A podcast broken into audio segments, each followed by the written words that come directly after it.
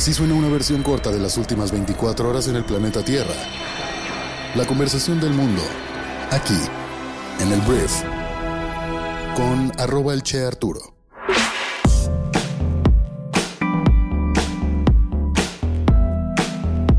Muy buenos días, bienvenidas, bienvenidos a esto que es el Brief para este miércoles 28 de junio.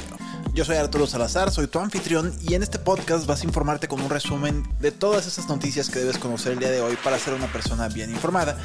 Y el brief es traído a ti por Briefy, nuestra plataforma educativa que tiene el propósito de ser tu MBA de bolsillo para que puedas informarte y prepararte en 15 minutos al día para los retos que tengas el día de hoy en la empresa que diriges o en la empresa de la que formas parte. Entonces, muchísimas gracias por estar aquí y vamos a comenzar con esto que es el brief. Arranquemos hablando de Va por México, la alianza conformada por el PAN, el PRI y el PRD y que conforman ahora el Frente Amplio por México, que también trajeron algunas personas de la sociedad civil.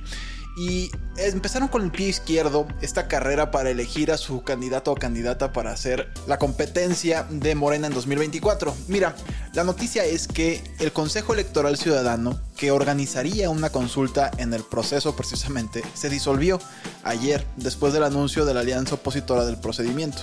En un pronunciamiento firmado por expertos en materia electoral y líderes de organizaciones civiles, señalaron que el proceso de consulta cambió a lo originalmente planteado por los partidos y en un comunicado reconocieron que en un principio aceptaron participar a título personal bajo la convicción de privilegiar la pluralidad de visiones, el diálogo y en todo momento actuar de forma autónoma e independiente pero que toda la metodología para elegir a él o la candidata presidencial cambió y por eso no van a formar parte de este Consejo Ciudadano.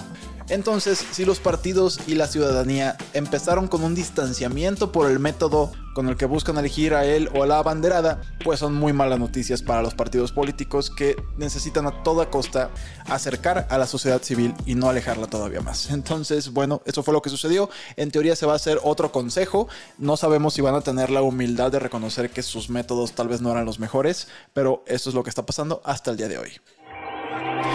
Ahora vamos a hablar de Marcelo Ebrard, que es precandidato por Morena para la presidencia de México, y ayer aseguró que contrario a otras corcholatas, él no llega ni a los 300 mil pesos de gasto en las asambleas que ha encabezado desde el día 19 de junio.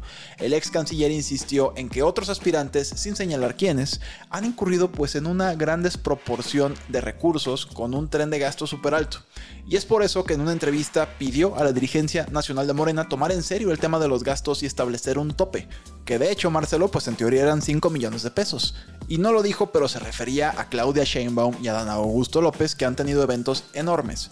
Aquí la pregunta que tenemos es, ¿Marcelo Ebrard se mantendrá en Morena si considera que no hay un piso parejo para todos los precandidatos? En todas las entrevistas que ha dado, y he visto casi todas las que ha dado últimamente en medios, habla de, oye, ¿y qué pasa si no eres tú o qué pasa si te juegan chueco? Y él siempre dice, no me preocupo por eso porque voy a ganar por las buenas y va a haber piso parejo. Entonces, nunca ha contestado la pregunta a ese escenario, pero yo creo que pronto lo vamos a ver porque yo no creo que vaya a haber piso parejo de aquí para adelante.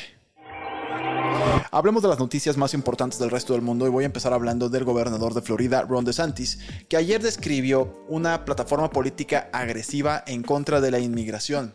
Y este es el primer anuncio político importante desde que DeSantis presentó su candidatura para la nominación presidencial republicana de 2024 a finales de mayo. Este hombre quiere ser presidente y quiere que los conservadores voten por él.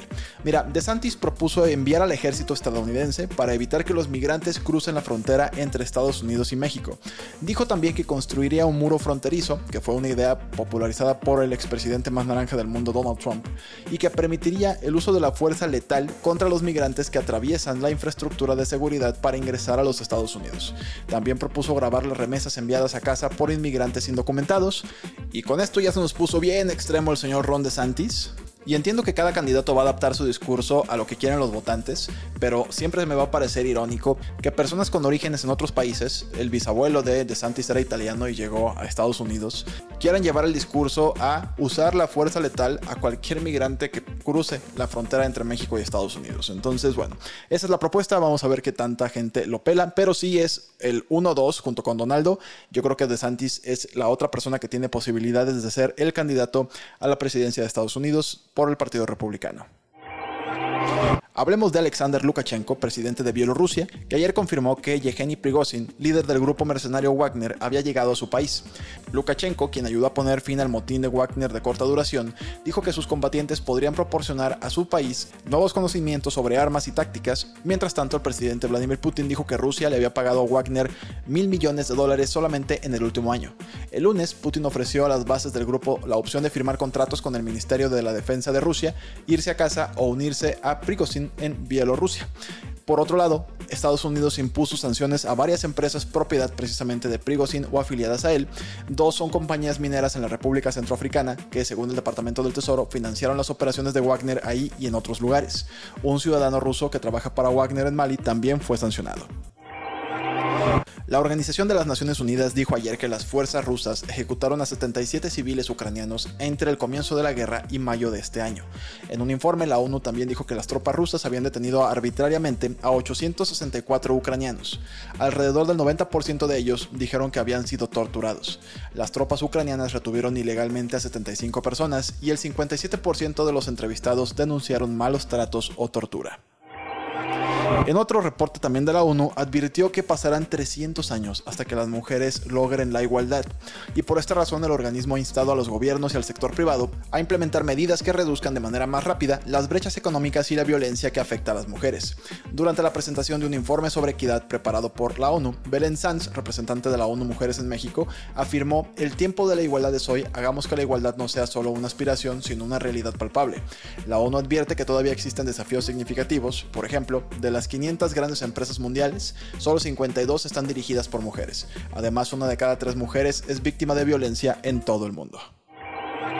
Vamos a hablar ahora de una terrible noticia porque se confirmó que los restos humanos encontrados en las montañas de California son los del actor británico Julian Sands, quien desapareció en una caminata en el mes de enero.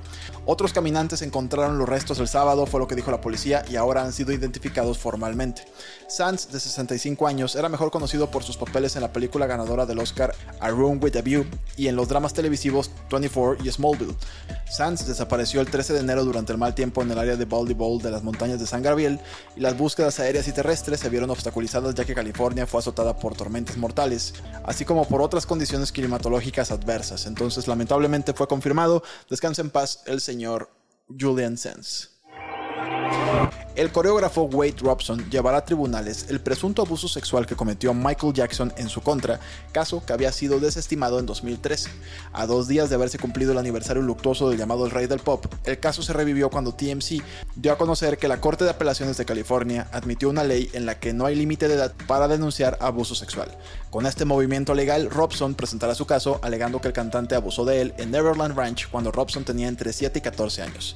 Si te preguntas cómo es que va a denunciar a alguien que está muerto, se va a denunciar a la empresa de Michael Jackson y buscar una compensación por lo que presuntamente hizo el rey del pop hace muchos años. James Gunn y Peter Safran, los jefes máximos de DC Studios, han elegido al actor que reemplazará a Henry Cavill como Superman y a la actriz que será la nueva Louise Lane después de Amy Adams. Los elegidos son David Corenswet y Rachel Brosnahan, y su primera aparición será en la película Superman Legacy, dirigida y escrita por el mismo James Gunn.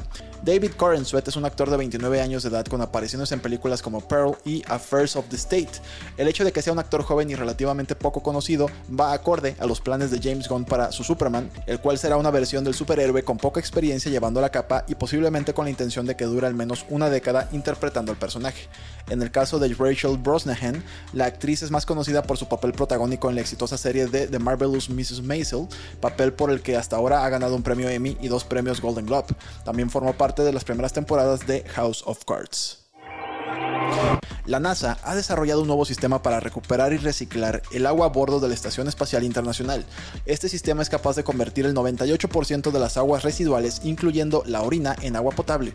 El objetivo de este avance es aumentar la capacidad de los astronautas en viajes espaciales largos y reducir la dependencia de suministros externos. Como te podrás imaginar, este desarrollo pues, es fundamental para futuras misiones espaciales como un viaje a Marte, donde la capacidad de reciclaje de recursos será más que crucial. Entonces la NASA está preparada.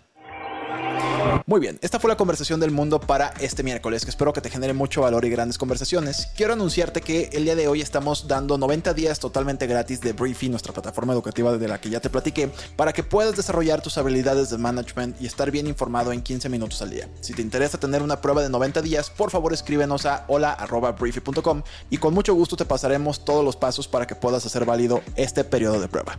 Muchísimas gracias por estar aquí y nos escuchamos en la próxima edición de esto que es el Brief. Yo soy Arturo. Adiós.